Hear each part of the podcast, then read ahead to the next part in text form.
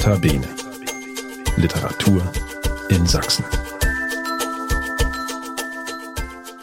Hallo, das ist der Podcast des Sächsischen Literaturrates. Wir sind der Dachverband sächsischer Literaturvereine und Institutionen und wir wollen die Literaturszene in Sachsen hörbar machen.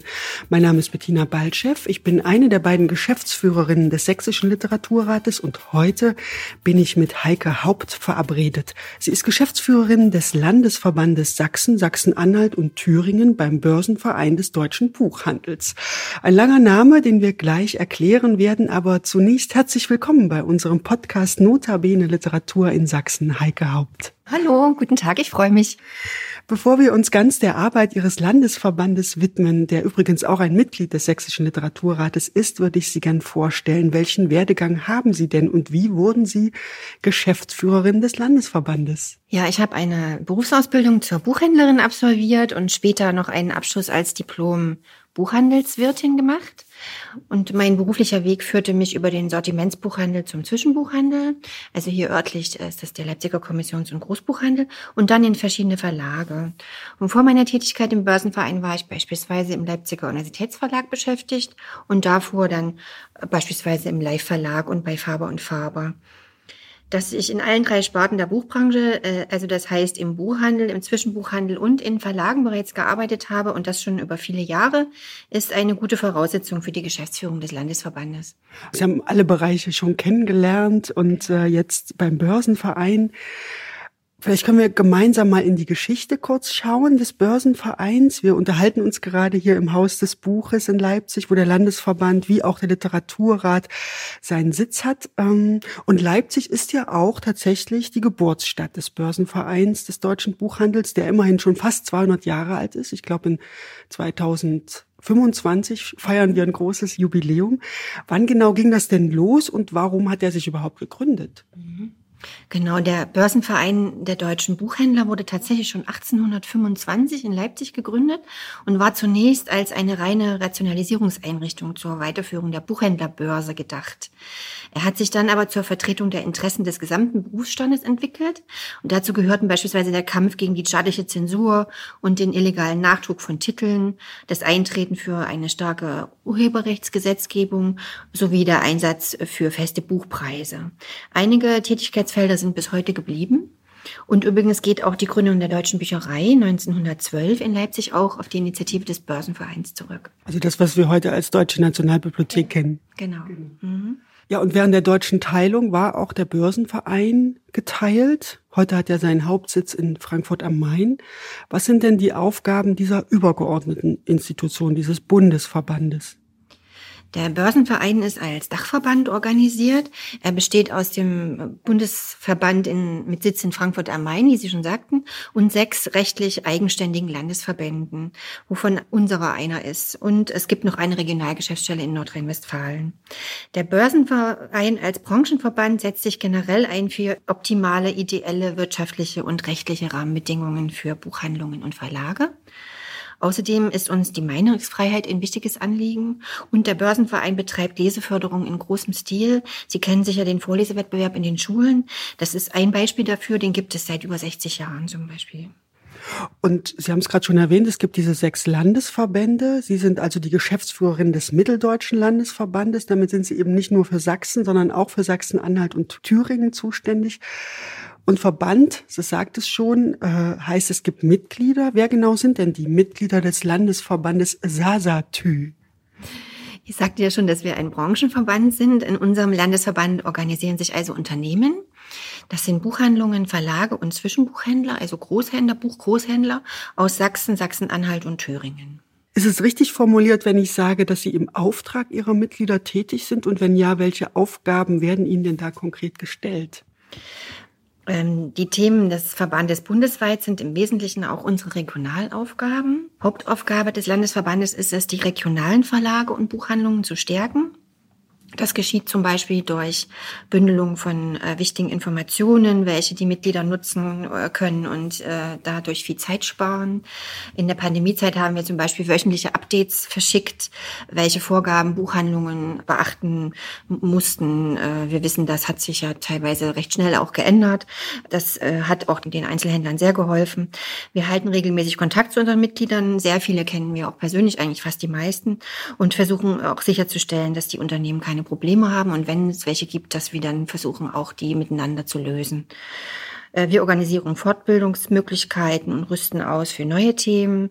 Was alle Unternehmen ja auch umtreibt zurzeit ist Digitalisierung. Also da versuchen wir auch zu schulen oder wenn neue Gesetzesvorgaben äh, herauskommen. Und wir fördern auch die Ausbildung in der Branche, weil wir haben natürlich auch ein Problem mit dem Fachkräftemangel wie andere Branchen auch. Mhm. Und wir regen außerdem den Austausch und die Vernetzung unserer Mitglieder untereinander an. Das ist uns ein großes Anliegen und betreiben in unseren drei Bundesländern auch Lobby Lobbyarbeit für unsere Branche. Wir sind ja ein Verein und haben deshalb auch einen Vorstand. Der besteht aus ehrenamtlichen Mitgliedern aus Buchhandlungen und Verlagen. Aber auch jedes Mitglied hat natürlich die Möglichkeit, sich einzubringen. Das heißt, die Verbandspolitik ist im Großen und im Kleinen von Praktikern bestimmt. Und gleichzeitig sind Sie bzw. der Börsenverein in Mitteldeutschland eine vermittelnde Instanz zwischen der Buchbranche und der Politik. Wo genau treffen denn diese Bereiche aufeinander und welche Reibungspunkte entstehen da? Äh, die Unternehmen sind ja erst einmal Wirtschaftsunternehmen, aber eben auch im Kultur- und Bildungsbereich tätig. Die Buchbranche hat also eine Mehrfachfunktion. Für unseren Landesverband bedeutet das die Zusammenarbeit mit den Kulturwirtschafts- und auch mit den Kultusministerien unserer drei Bundesländer. Und wir versuchen, die Rahmenbedingungen für unsere Branche optimal zu halten. Reibungspunkte entstehen, wenn zum Beispiel politische Entscheidungen getroffen werden, die die Branche betreffen. Da denken wir beispielsweise an Schließungen des Einzelhandels in der Corona-Zeit. Wir verstehen zwar die Zwänge der Politik, wollen aber natürlich auch, dass unsere Unternehmen wirtschaftlich gut dastehen. Konkret arbeiten wir mit den Landespolitikern an Möglichkeiten der Unterstützung wie Lokalmessen für örtliche Verlage.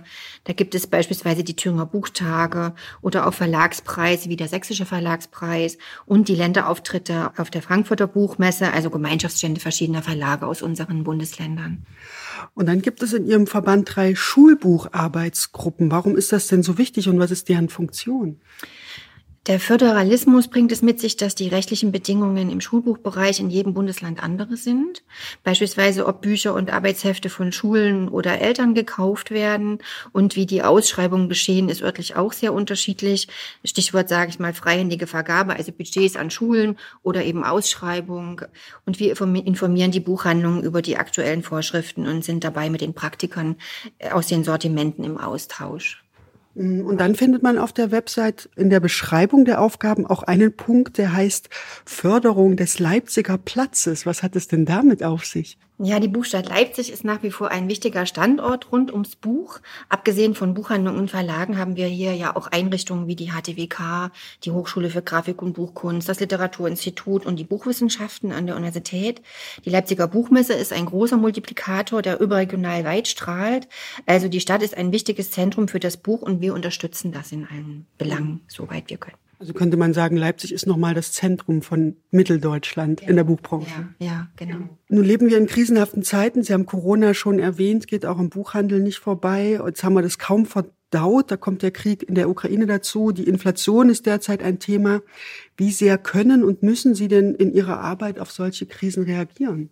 Ja, in solchen Krisen gibt es natürlich noch mehr Beratungs- und Unterstützungsbedarf bei unseren Mitgliedern und wir versuchen uns da auch darauf einzustellen. Die Inflation mit der damit verbundenen Kostenexplosion zum Beispiel ist derzeit ein großes Thema. Wir beraten hier zum Beispiel über Kostenoptimierung. Es gibt beim Börsenverein ja auch ein Vorteilsprogramm für Mitglieder. Dort werden Leistungen von Partnern wie Paketdienstleister, Versicherungen und so weiter günstiger angeboten. Die können dann auch genutzt werden. Und abgesehen von den gesellschaftlichen Krisen, die alle Menschen betreffen, welche Themen treiben die Verlage und Buchhändler gerade besonders um in Mitteldeutschland? Ja, die Kosten, das Thema Kostenexplosion habe ich ja gerade angesprochen. Die Verlage haben es beispielsweise mit massiven Preissteigerungen auch beim Papier zu tun und teilweise auch mit Papierknappheit, was wir jetzt in letzter Zeit ja gar nicht mehr kannten. Gerungen wird gerade auch um auskömmliche Konditionen zwischen Verlagen und Händlern. Derzeit stehen gerade auch sehr viele Buchhändlerinnen und Buchhändler vor ihrem Ruhestand. Das heißt, äh, hier gilt es, Nachfolge für die Buchhandlungen zu finden. Und gleichzeitig gibt es natürlich auch in unserer Branche Fachkräftemangel, was ich vorhin schon sagte, und viel zu wenig Nachwuchs. Mhm. Es klingt so, als wenn Sie genug zu tun hätten in Ihrem Landesverband Heike Haupt. Ja, noch. Haben Sie vielen Dank äh, für die Einsichten in Ihre Arbeit. Ich wünsche Ihnen alles Gute beim Landesverband Sachsen, Sachsen-Anhalt und Thüringen im Börsenverein des deutschen Buchhandels. Ich sage den langen Titel nochmal.